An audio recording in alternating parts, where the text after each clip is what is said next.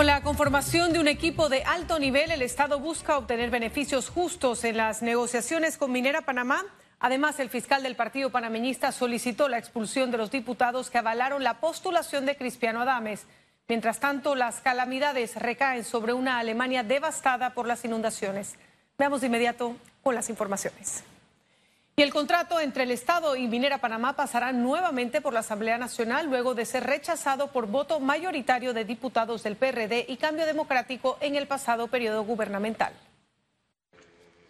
¿Cuánto recibirá el país en regalías y beneficios?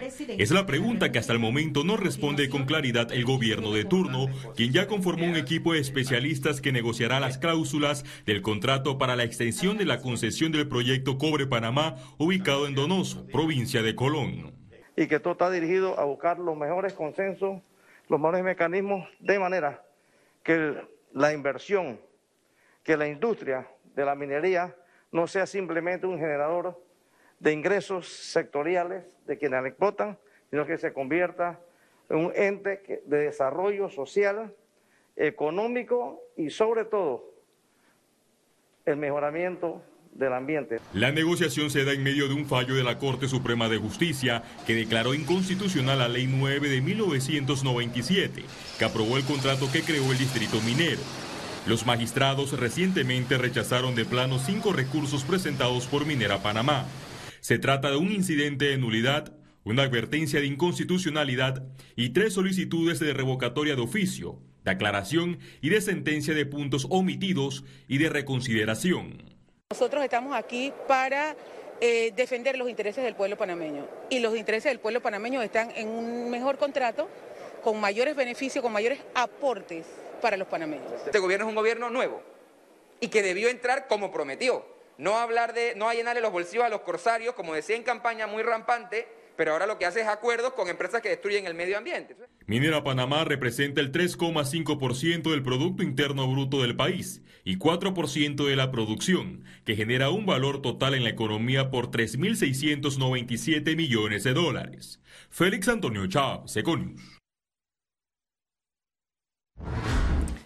Y el fiscal del partido panameñista, Porfirio Batista, confirmó este viernes que solicitó la expulsión de tres diputados del colectivo político.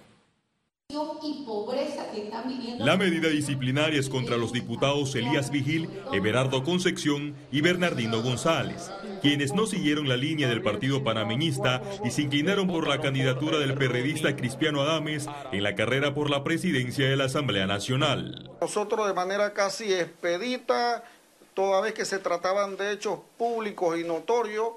Entonces todos los periodistas vieron eh, cuando a la faz del país la bancada del partido donde estaban los tres diputados estos eh, manifestaron que iban con candidato propio y le mintieron al país. Batista señaló que la vista fiscal ya fue presentada ante el Tribunal de Honor, quien deberá fijar una audiencia para admitir o rechazar la expulsión. Pensamos que para el próximo mes debe estar dándose la audiencia si los diputados no actúan en dilatación, como ustedes saben, presentando incapacidades que ahora son muy famosas en el país y evadiendo la responsabilidad de presentarse. Sobre el diputado Elías Vigil, analizan interponer otra acusación por un posible respaldo a la carta que busca evitar la extradición de los hermanos Martinelli y Linares a Estados Unidos.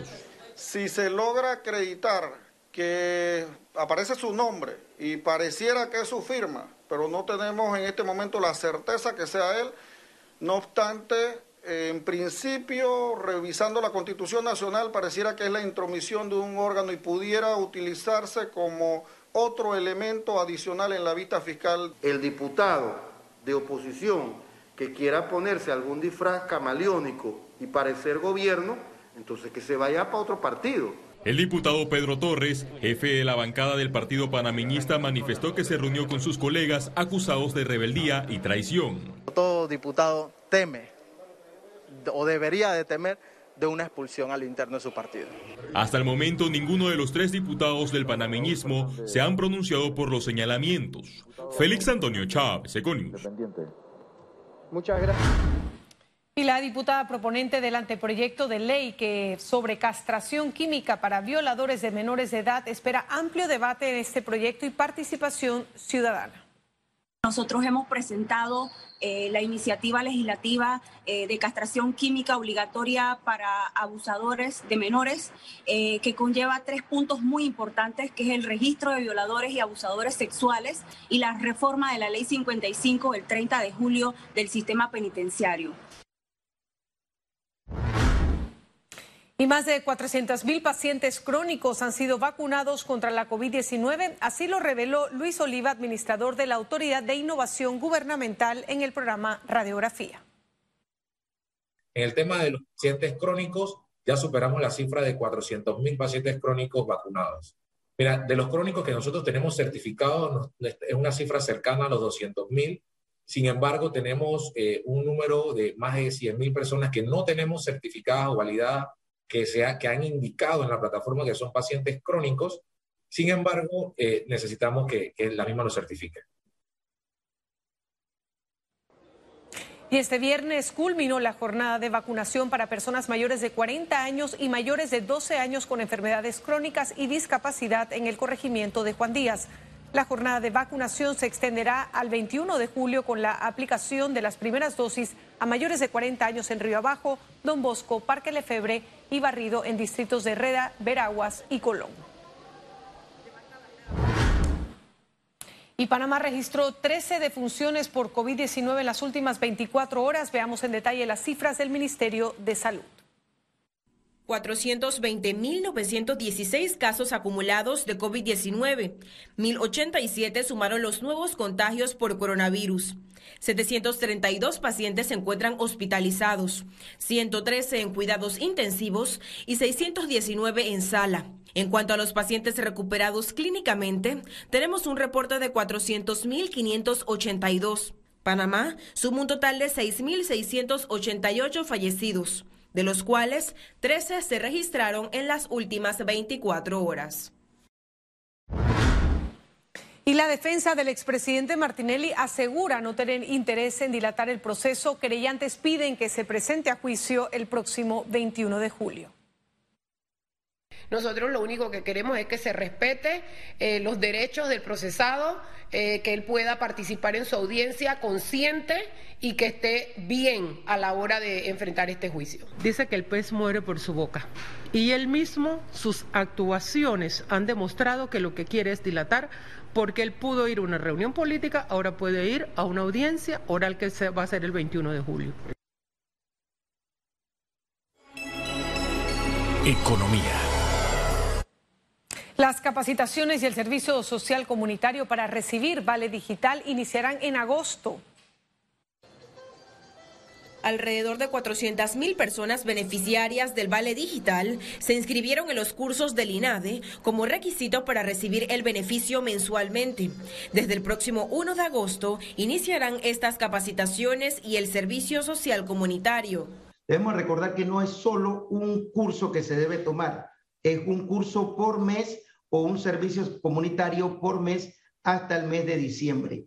Anunciaron que incorporarán nuevos cursos a la lista de opciones. En este momento tenemos cinco cursos en línea. Además de eso, estamos viendo la posibilidad de incorporar otros cursos de idiomas, pero sobre todo por darte la información y la novedad. Estamos buscando incorporar en cinco cursos más vinculados al tema de tecnología, el tema de programación, el tema de la programación en el momento donde, por ejemplo, en el hub logístico y hub digital, de la agencia Panamá Pacífico en el área de Howard, nos están solicitando jóvenes especializados en el tema tecnológico y programación. Así que eso es lo que en estos momentos el INAD está reforzando. Estas alternativas las habilitarán para el mes de agosto y septiembre con el objetivo de mejorar el talento humano panameño. Ciara Morris, Econews. Y el presidente Laurentino Cortizo promueve expandir las inversiones de Houston en Panamá durante un encuentro con empresarios. Entre las ideas está la expansión de la ruta aérea Houston-Panamá vía United Airlines y continuar la expansión del centro logístico teniendo en cuenta la ampliación del canal de Panamá y el canal de navegación del puerto de Houston.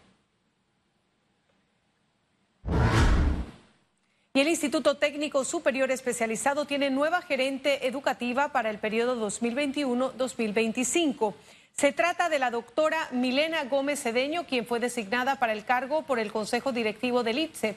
Gómez Cedeño cuenta con más de 20 años de experiencia en gestión educativa, gubernamental, empresarial y científica. Ya volvemos.